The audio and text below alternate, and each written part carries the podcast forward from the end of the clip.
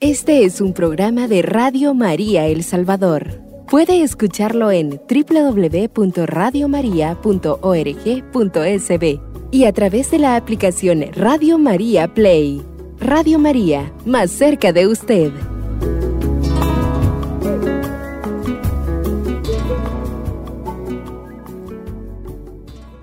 Mis amados hermanos y hermanas, es para mí un nuevo gusto siempre encontrarme con ustedes en este su programa de espiritualidad teresiana. Eh, hay tantas cosas que aprender de los santos y especialmente de esta gran santa que se llama Santa Teresa de Jesús. Hemos estado viendo a lo largo de todos estos programas anteriores eh, varias cosas y uno de las que, que, queremos enfocar siempre es acerca de la, los, podríamos decir, engaños de la propia psicología en esta vida espiritual. Porque nuestra psicología, no guste o no, o algunos piensen que todo sea solo de Dios o todo sea del demonio, o que algunos no crean en nada, independientemente de la creencia de cada uno, hay que saber reconocer que nuestra psicología forma parte también de nuestra espiritualidad. Y casi que podría decir yo que nuestra psicología es como el envoltorio de todo lo que vamos a recibir espiritualmente. Estuve con cerca de 300 laicos aquí en la diócesis de Chalatenango explicándole todo esto de los fenómenos místicos y de la cuestión psicológica también, cómo afecta. Yo no soy psicólogo ni me gusta jugar a eso, pero pues hay que saber reconocer que la vida espiritual eh, incide mucho la psicología y que los psicólogos primeros fuimos nosotros los sacerdotes, nos guste o no. Incluso algunos llegan a decir que el sacerdote es el psicólogo no pagado, el psicólogo gratis, porque habitualmente pasamos atendiendo personas en situaciones muy difíciles y pues estamos para servir. Pues bien, volviendo a lo que les explicaba, los engaños de nuestra propia psicología.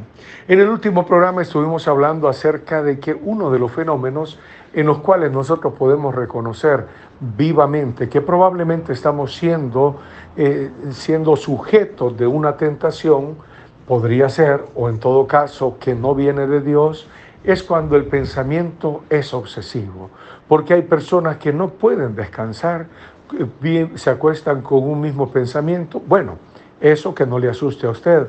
Usted en el pensamiento que se acuesta, con el que se duerme, mejor dicho, con ese mismo pensamiento va a amanecer el siguiente día.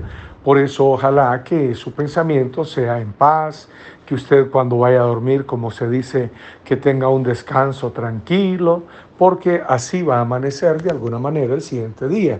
No le programa ese primer pensamiento del día, pero le puede afectar a lo mejor un poco. Entonces, volviendo al punto, repito, eh, lo obsesivo nunca forma parte de lo que es auténticamente espiritual o de lo que es venido por Dios. Algunos sienten como que cuando van a la oración, Dios les exige, les pide casi a gritos hacer esto lo otro. Es cierto, nuestro Dios nos puede indicar el camino, pero sus movimientos espirituales siempre, o los movimientos del buen espíritu, siempre van a ir en la paz, nunca van a ir con violencia.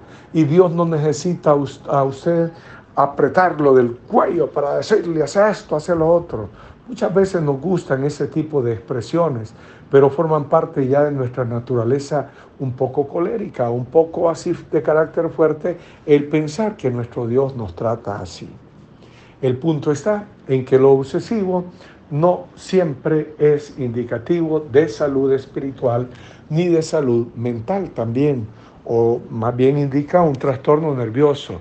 Pero nuestro Dios cuando le dé una inspiración a usted, pues es una inspiración que va a venir, pero usted va a poder seguir después de que lo recibe pensando otra cosa y pensando muchos elementos de la pasión del Señor. Les recuerdo que la vez pasada vimos el caso de unas religiosas que decían que si no comulgaban se iban a morir y que tenían que comulgar por la mañana. Y recuerden ustedes cómo Teresa resolvió todo aquel asunto. Lo resolvió de una manera simpaticísima, pero lo resolvió. Sin embargo, aquellas monjas estaban obsesionadas y ya cuando Teresa con las experiencias que, le, que hizo que tuvieran, eh, fueron entendiendo que aquello no era así, pues entonces se calmaron. Pero había buen entendimiento en medio de todo en aquellas personas que pasaron eso que es, no son más que ah, cuestiones de la propia psicología. Teresa nos aconseja que cuando estamos muy apretados con un solo pensamiento, que con suavidad cortar el hilo con otra consideración y que conste que lo hablamos en el último programa que tuvimos, que aunque el pensamiento fuera muy bello y gratificante, aunque usted tuviera un pensamiento de que mira el cielo abierto, pero que está viendo siempre lo mismo, mm, eso es muy peligroso. Y dice Teresa que eh, o es tentación del maligno o en todo caso nuestra psicología, ella lo dice en otras palabras, por cierto, pero nuestra psicología que nos está afectando y que por lo tanto conviene que nos distraigamos. Y distraerse, para el caso de Santa Teresa, implica qué cosa? Implica que nosotros pensemos en varias cosas a la vez. Si bien es cierto, a cada uno de nosotros nos puede impresionar más un texto de la Sagrada Escritura o un episodio de la vida de Jesús, pero pasar pensando en una sola cosa, más que indicativo de crecimiento espiritual, es sinónimo más bien de una preocupación o es más bien sinónimo de que no hay esa salud, ni la salud espiritual, ni la salud psicológica. Por eso Teresa nos dice que cuando, aunque sea un pensamiento muy lindo, pero que pasamos días y días y que no podemos pensar en otra cosa, dice Teresa que con suavidad cortar el hilo con otra consideración, es decir, con suavidad pensar en otras cosas. Cuando usted esté también muy afligido, muy apretado, hay tantas cosas que nos preocupan, la canasta básica, el problemas económicos, laborales, familiares, de tantas cosas. Usted no se dedique a pensar tanto en ese problema porque se va a asfixiar a usted mismo. Conviene que cuando esté con una aflicción y una preocupación, usted mantenga la mente ocupada en muchas cosas a la vez, de tal manera que no esté solo dándole vuelta a su problema. Porque si bien es cierto, tenemos problemas, pero a veces pasar dándole la vuelta y la vuelta y pensando en eso nos oprime la existencia. Y de todo lo que nos imaginamos, dicen los especialistas de la psicología, que hay un 90% de cosas que no suceden de todo lo que nosotros vamos pensando por ahí. Por eso Santa Teresa, que es una gran psicóloga, nos dice que cuando estemos muy apretados también, con un pensamiento, aunque fuera gratificante, que qué lindo lo que veo, lo que siento, cortar el hilo, dice ella, es decir, cambiar el cassette, decíamos en mi tiempo, hoy muchos no entenderán qué es un cassette, pero cambiar el cassette, es decir, cambiar la idea e ir a ocupar la, la mente en otra cosa, porque de lo contrario nos va a costar salir y vamos a llegar, dice Santa Teresa, hasta perder la salud que es lo que le suele pasar a muchos que viven en este estado de obsesión religiosa. Y como otros tienen pensamientos muy feos que le vienen en la oración y entonces el problema es estar pensando tanto en aquel pensamiento tan feo que se me vino en la oración. Teresa nos dice que no te preocupes por todo eso, que cuando los pensamientos son de esos que no quisiéramos ni pensar, pero se nos vienen a la imaginación, como hay muchas personas que les ocurre, que no te preocupes, que Dios sabe cuándo querés pensar conscientemente y cuándo no lo querés hacer. Fíjate, entonces, querido hermano y hermana, que no está el crecimiento espiritual en base a la obsesión, sino que el verdadero crecimiento espiritual está en rendir nuestra voluntad al Señor nuestro Dios. Querido hermano y hermana, por ahí vamos con Teresa de Jesús. Luego vámonos al vínculo comunitario también. Eh, las monjas de las que nosotros hablamos en aquella ocasión solo estaban pensando en ellas y en su propia comunión y en que si no comulgaban que se iban a morir ese día y que tenía que ser comulgar por la mañana aunque fuera aparentemente un pensamiento piadoso, pueden ver ustedes que no repercutía para nada el vínculo comunitario. Y Teresa les dice a estas monjas, ustedes recordarán, eh, que era necesario que se dieran cuenta que no solo ellas eran santas en aquella comunidad o que no solo ellas estaban tratando de agradar a Dios, sino que todas las que vivían ahí, de una manera u otra, estaban también tratando de agradar al Señor. Por lo tanto, una de las notas características también, cuando la inspiración es verdaderamente de Dios, querido hermano y hermana, es de que esa inspiración se abre a la vida comunitaria, se abre a los demás, no solamente a unos que yo tengo muy cercanos, que supuestamente les digo mis cositas, sino que las inspiraciones, cuando son verdaderamente divinas, van en la línea de la edificación de la iglesia. Ya San Pablo nos dice en la carta a los Romanos, capítulo 12, que todos aquellos dones y carismas son para la edificación de la iglesia. Y esto hay que tenerlo siempre muy en claro. Ningún don, ningún carisma que Dios otorgue a una persona es solamente para esa persona misma, sino que todos los dones y todos los carismas tienen que ver con la santidad de la comunidad. Es decir, que el Señor nuestro Dios, siempre que da un don, que da un carisma, lo permite. ¿Para qué? Para la santidad de esa misma iglesia y no tiene otra finalidad los dones y los carismas que esto mismo, que la santidad de la iglesia. Eh, San Pablo, en ese eh, capítulo 2, eh, capítulo 12, perdón, de la primera carta a los Corintios, nos habla cada, de cada don, mejor dicho, de la diversidad de dones espirituales, pero que el espíritu es el mismo. ¿Y qué nos dice San Pablo? Que hay diversidad de actividades, pero el mismo Dios que lo hace todo en todo. Y a cada cual se le da la manifestación del espíritu. ¿Para qué cosa? Para el bien común. Por eso, la iglesia es la que tiene que ver con un don o un carisma o una inspiración que el Señor mismo otorga a esta iglesia. Queridos hermanos y hermanas, miren qué interesante todo esto. No hay don que no tenga que ver para la santidad de la iglesia y para vivir en comunión con la iglesia. Por eso es tan contradictorio cuando alguien cree haber recibido una visión, una revelación, un mensaje de Dios que se separa de la iglesia porque él ya tiene o ella ya tiene su propio camino. Mentira. Si es de Dios, Dios siempre nos envía a la comunidad, así como los discípulos de Maús que andaban perdiditos y el Señor hizo que volvieran a su comunidad.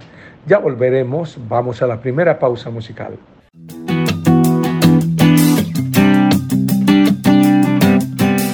Radio María El Salvador, el podcast, cada vez más cerca de ti.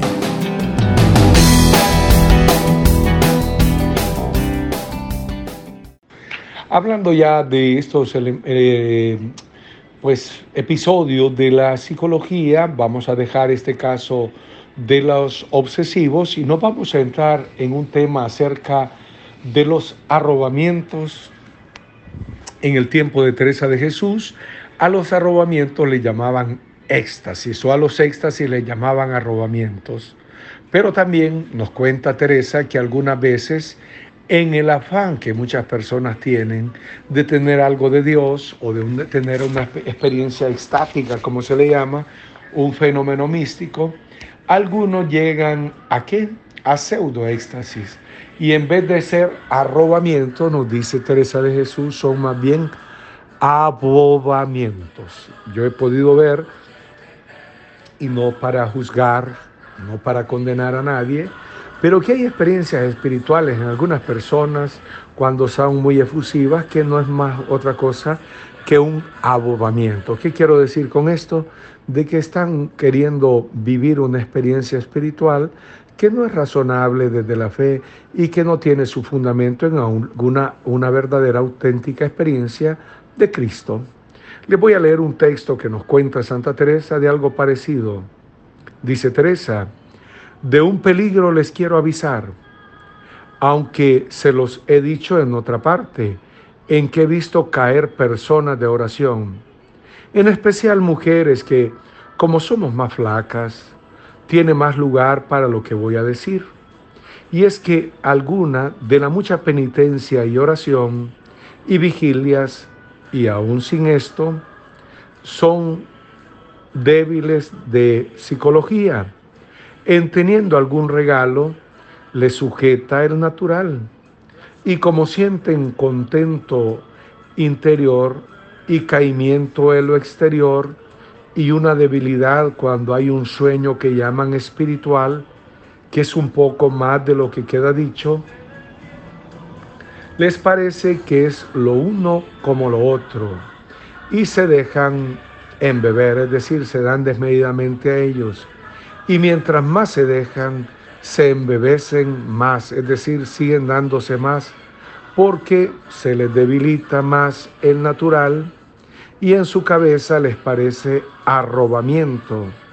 Y llámole yo más bien, dice Santa Teresa, abobamiento, de boba, abobamiento, que no es otra cosa más de estar perdiendo tiempo allí gastando su salud. Bueno, voy a explicar, esto lo dice Teresa en un texto de las cuartas moradas. ¿Qué es lo que en sí está pasando?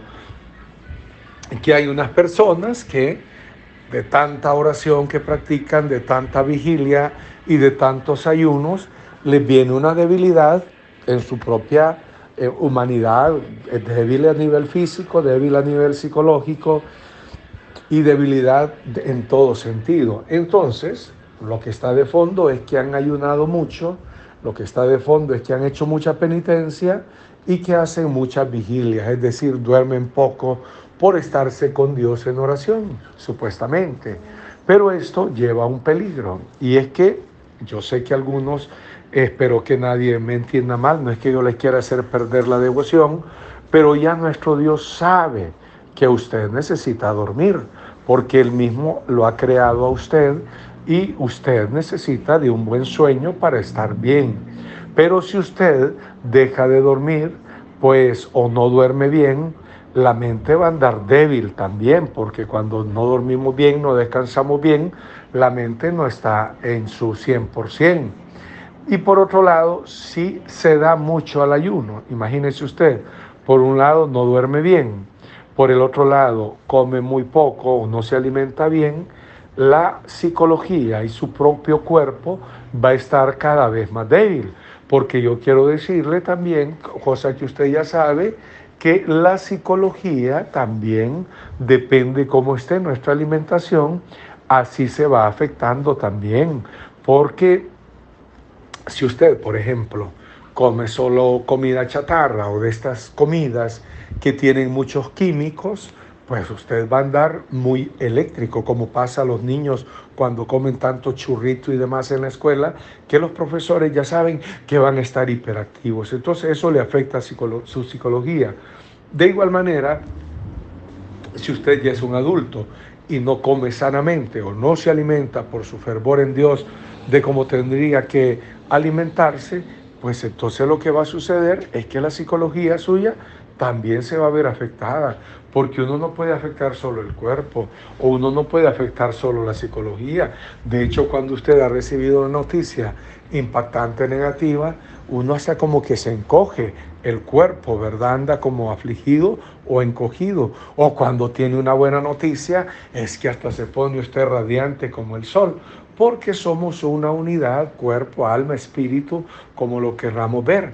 Pero entonces Teresa nos está hablando de estos casos de personas que por un lado mucha vigilia, es decir, duermen poco por estarse en oración, por otro lado a fuerza de penitencia casi no se alimentan, hacen muchos ayunos y seguramente se daban mucha disciplina, que era una especie de azote con el que se daban antes para castigar al cuerpo y para someter al cuerpo a, a lo que es de Dios y no que las pasiones lo dominaran.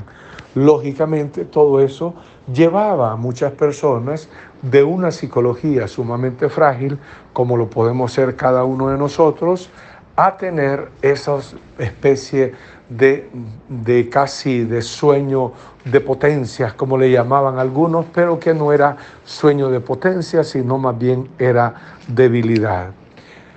A usted más de alguna vez, porque estoy eh, eh, dirigiéndome a feligresía de Radio María, sé que más de alguna vez le habrá pasado que cuando va a la oración siente en algunos momentos, gracias a Dios, una conexión tan profunda con Dios y usted está en oración ahí bien recogido y ni está dormido del todo, pero tampoco está despierto. Está como en un modo avión, por llamarle de alguna manera. Espero que me entiendan, pero que ni está dormido ni está del todo despierto. Usted está consciente de lo que pasa afuera, pero es como un eh, amortizamiento, como una, un sueño, pero que no llega a ser ese estado místico de sueño de potencia.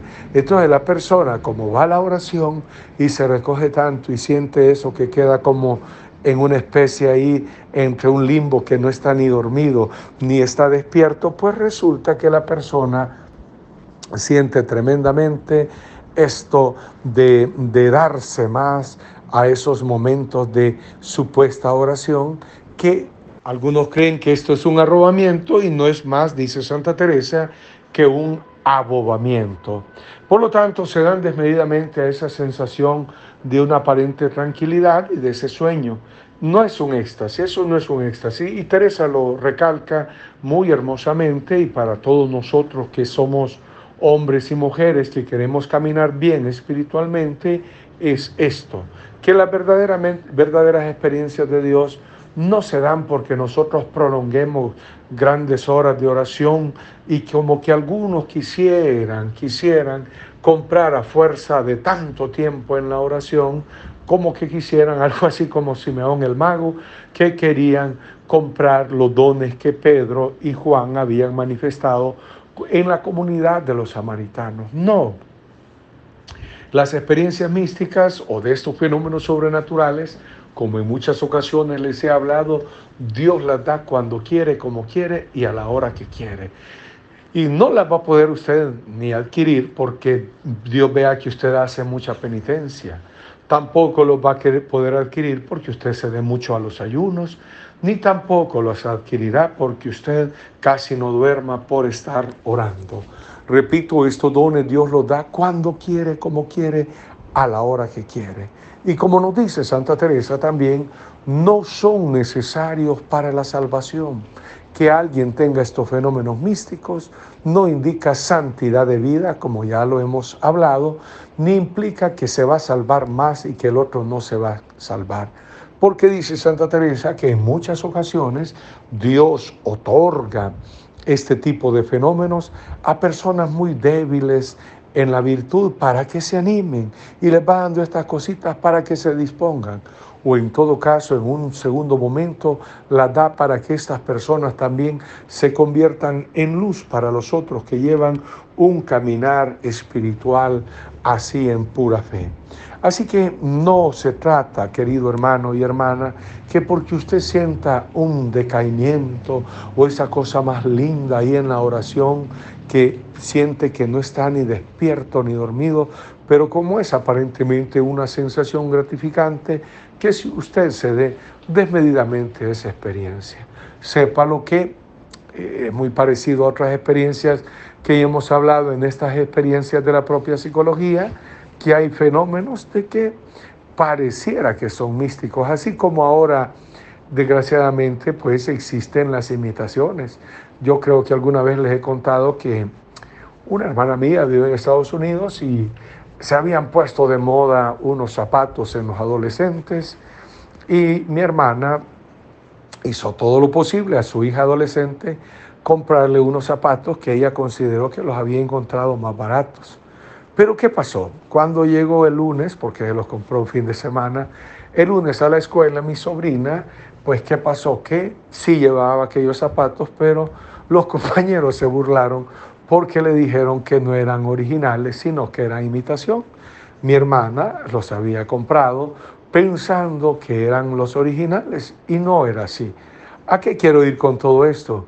Que hay muchas experiencias espirituales que pareciera que son verdaderamente de Dios y no son más que enredos de la propia psicología de la persona que lo vive pero como no siempre tenemos una adecuada formación en el discernimiento espiritual, todo lo terminamos canonizando y todo terminamos pensando que aquello es auténticamente de Dios. Cuando hay unas experiencias, cuando uno lo ve, que rápido intuye que ahí hay un enredo no del todo claro o que incluso hay una patología. Me sucedió también porque para contar hechos y no para condenar ni juzgar a nadie, me trajeron en una ocasión un niño que decía que recibe que recibía mensajes de la Virgen y de San José y no sé qué más. Y cuando yo comencé a hablar con el niño, cuando le hacía una pregunta así que él me tenía que responder con toda verdad, el niño pues hacía como que se desmayaba. Pero yo rápidamente entendí que cuando él mm, supuestamente entraba en esos desmayos, era porque no quería decir la verdad de lo que estaba pasando. Y muchas veces detrás de todo esto, a pesar de que la gente lo mire como santo y demás, y no es que yo quiera pelear contra ese niño, pero lo que pasa es de que hay muchas cuestiones de apariencia y cuando las personas no están bien formadas, entonces pueden ser presa de cualquier engaño y incluso las mismas que supuestamente la reciben eh, piensan que están teniendo algo de Dios cuando no es más que de la propia psicología. Ya volveremos, queridos hermanos, con el siguiente y último segmento de este su programa de espiritualidad teresiana.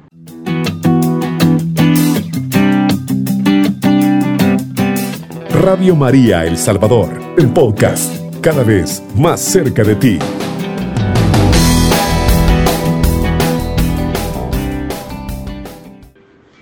Estábamos en esto de los arrobamientos o abobamientos. Teresa nos ayuda a comprender este hecho por medio de otro caso. Las constantes para resolver estos, estas situaciones son los mismos. Descanso, buena alimentación y moderación en las disciplinas. Para resolver aquel caso, dice Teresa, a una persona le sucedía estar ocho horas que ni están sin sentido ni sienten cosa de Dios.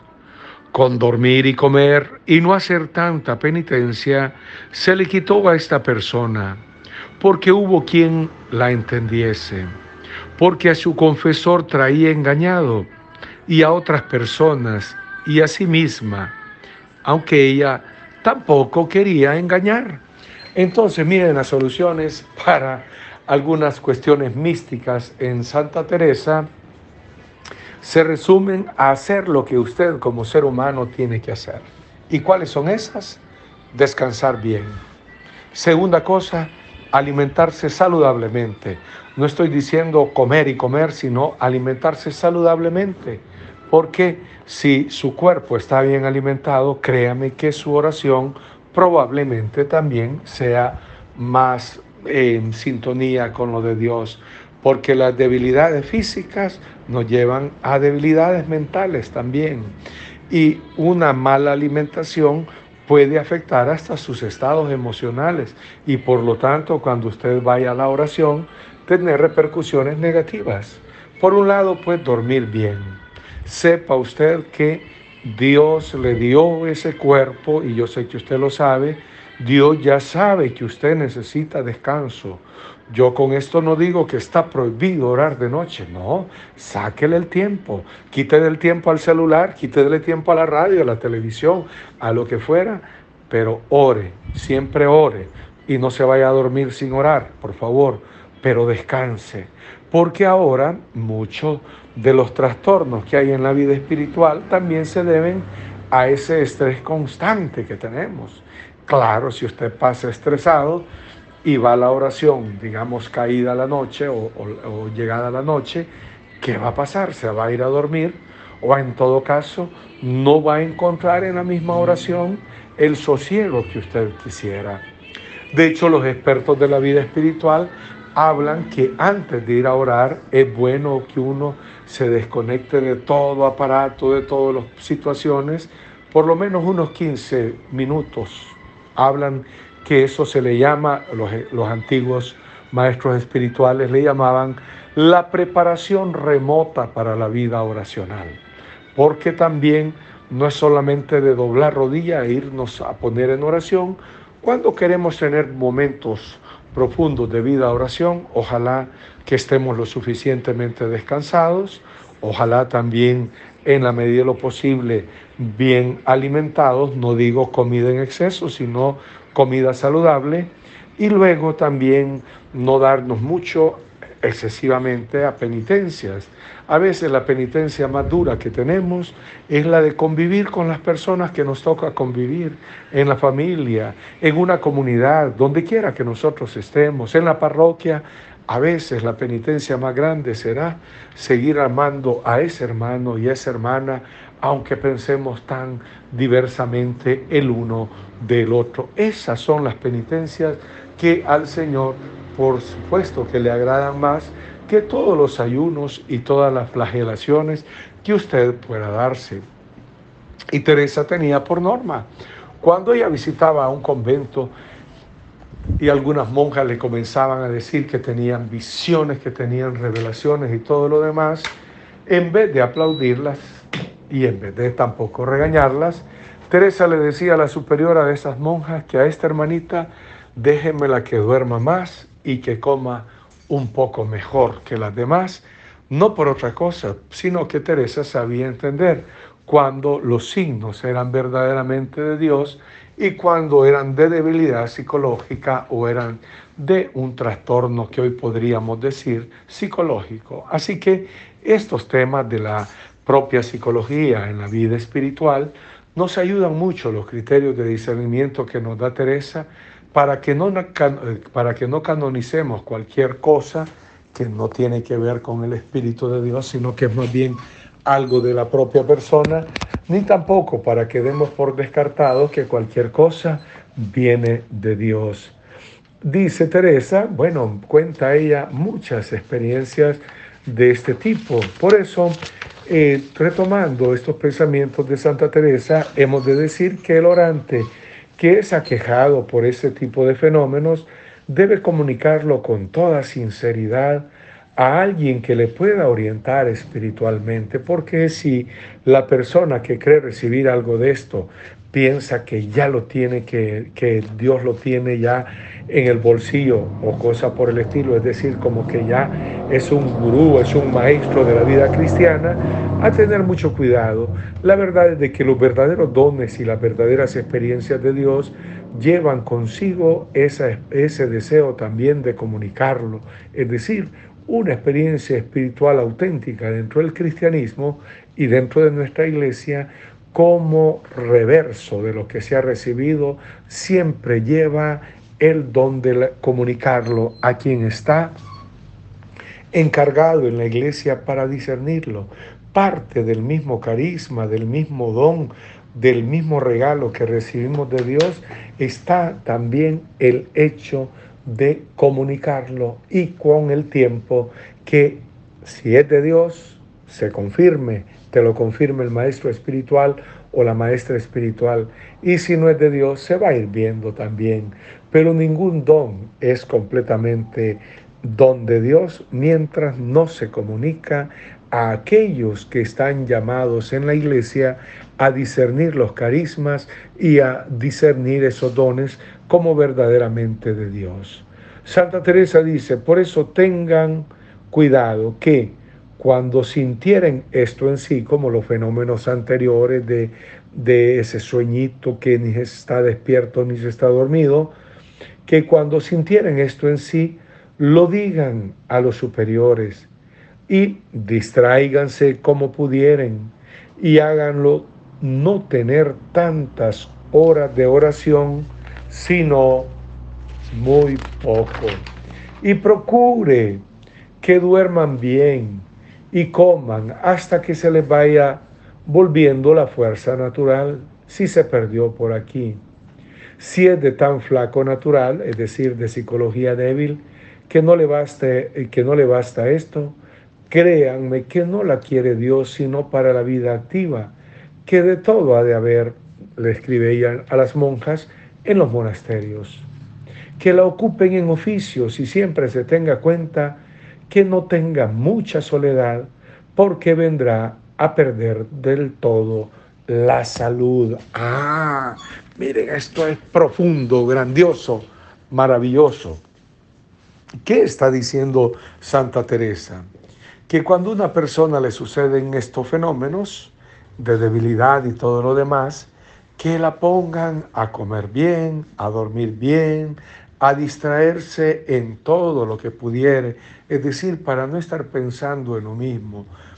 Pero si a pesar de todo esto la persona todavía sigue afectada, entonces, dice Teresa de Jesús, conviene que esta persona no tenga muchos ratos de oración. Óiganlo bien, esta mujer que es patrona de todos los maestros espirituales, de místicos, de santos, dice que hay personas a las que no les conviene tener mucho tiempo de oración, porque si no van a ir a qué? a patinar en aspectos de su propia psicología. Eso es lo que está de fondo aquí. Hay personas que por ser obsesivas, por ser muy débiles de psicología, no les conviene embeberse, es decir, darse mucho a la oración. ¿Por qué? Porque se van a enfermar. Y algunas personas, no porque la oración haga perder el juicio, pero algunas personas cuando comienzan a darse supuestamente a estos caminos de Dios, terminan con muchos fenómenos que no es otra cosa que una patología psicológica. Es que el hacer oración les enfermó, es que el acercarse a las cosas de Dios les enfermó. No, ya son situaciones que la misma persona, por su naturaleza, por su psicología, por su herencia, incluso biológica o psicológica, traen ya algunas personas esto.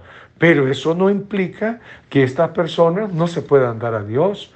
Por eso dice Teresa de Jesús, no le conviene la vida contemplativa. ¿Qué significa? Darse mucho tiempo a la vida de oración, sino que dice Santa Teresa que le conviene mejor estar muy ocupada en muchas eh, actividades, en muchas eh, ocupaciones que puedan venir. ¿Para qué? Para que esté mejor emocionalmente, espiritualmente, psíquicamente. Por eso, este capítulo a mí me interesaba de manera particular ofrecérselos, no porque lo diga yo, sino porque lo dice Santa Teresa. Y hay personas que están muy afectadas emocionalmente que no les conviene embeberse mucho en la vida de oración. Depende lo que hayan padecido, lo que estén padeciendo. Yo no digo que no oren, sino que no les conviene el darse mucho, porque ante una psicología débil, pues Teresa hablaba incluso, y no sé si hay ese capítulo aquí, pero en todo caso lo repetiremos porque es algo muy constante, qué hacer con las personas que padecen depresión o una enfermedad mental grave y la vida de oración. Hay un bueno, eso en algún, cuando termine este de la propia psicología, voy a seguir con ese otro capítulo, cómo llevar adelante la vida espiritual en medio de una depresión. Teresa, que es una mujer que vivió tantas experiencias y que tuvo que orientar a tantas personas a nivel espiritual, nos hablará de todo eso. Pues aquí ha dicho una cosa que la vamos a repetir cuando ya veamos ese capítulo. Hay personas que por su psicología no les conviene mucho eh, darse a la oración así muy, con mucho tiempo y muy desmedidamente, pues. Y por otro lado, hay personas que por su propia psicología no les conviene mucho estar tan en silencio y en tanta soledad. San Juan de la Cruz dice de la soledad que algunas veces, bueno, él lo dice que cuando nosotros, en otras palabras, estamos bien, es una soledad sonora, es decir, una soledad que nos habla mucho de Dios, pero también cuando una persona no está bien anímicamente, emocionalmente, existencialmente, la soledad se le convierte en un martirio. Y podríamos decir aquello del Deuteronomio, una soledad poblada de aullidos. Depende cómo la persona esté emocionalmente o en todas sus dimensiones, Así, la soledad de la que puede hacer uso o se le convierte en una soledad poblada de aullidos o una soledad llena de la presencia del Espíritu de Dios. Pero en estos casos que nos está hablando Santa Teresa, cuando la persona vive esa lucha interior, esas aflicciones, o en todo caso vive estos decaimientos y esas debilidades, no le conviene mucho la soledad, ni le convienen los ayunos, ni le convienen tampoco las vigilias, ni le convienen ninguna de estas otras cosas de estar siempre pensando en lo mismo, sino distraerse como pudiera, alimentarse bien y descansar bien. Y a veces lo que le va a tener que ofrecer al Señor es eso, Señor, quisiera ser más orante, pero mi psicología no me lo permite. Señor, quisiera hacer más ayunos, pero mi salud no me lo permite, mi gastritis, lo que fuera. Así que el Señor no le está enviando a usted de ninguna manera que haga lo que no está llamado a hacer. Aliméntese bien, descanse lo necesario, aliméntese saludablemente, ore por las noches si quiere orar un rato, pero no se exceda, porque en la vida espiritual todo es con discreción. Todo aquello que hacemos como a la fuerza y forzando nuestra naturaleza, se dice técnicamente que la naturaleza siempre se cobra el daño que le hacemos. Lo podemos ver en los ríos, lo podemos ver cuando se desvían, se desvían un río de algún lugar y después vienen que se anega esto y el río vuelve a cobrar su caudal, como en muchas ocasiones sucede, qué sé yo, tantas cosas que suceden que todo lo que la naturaleza Dios la hizo perfecta. Y por eso usted tiene una naturaleza humana en la cual es necesario alimentarse bien, descansar bien, no se exceden las penitencias. Y si usted tiene una psicología débil o no siente toda la paz que quisiera en la oración, le conviene qué cosa, no darse mucho a la soledad. Bueno, aquí dejamos este programa y volveremos Dios mediante en una nueva edición de este su gustado programa. Termino con la bendición que le bendiga a todos ustedes el Dios Todopoderoso que es Padre, Hijo y Espíritu Santo. Amén.